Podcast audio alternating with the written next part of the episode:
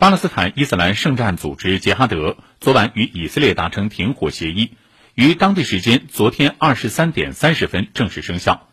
巴勒斯坦总统阿巴斯同日欢迎埃及斡旋停火所做的努力。杰哈德昨晚发表声明说，在埃及的积极斡旋下，该组织同意与以色列达成停火协议。埃及承诺将努力说服以色列释放杰哈德的两名人质。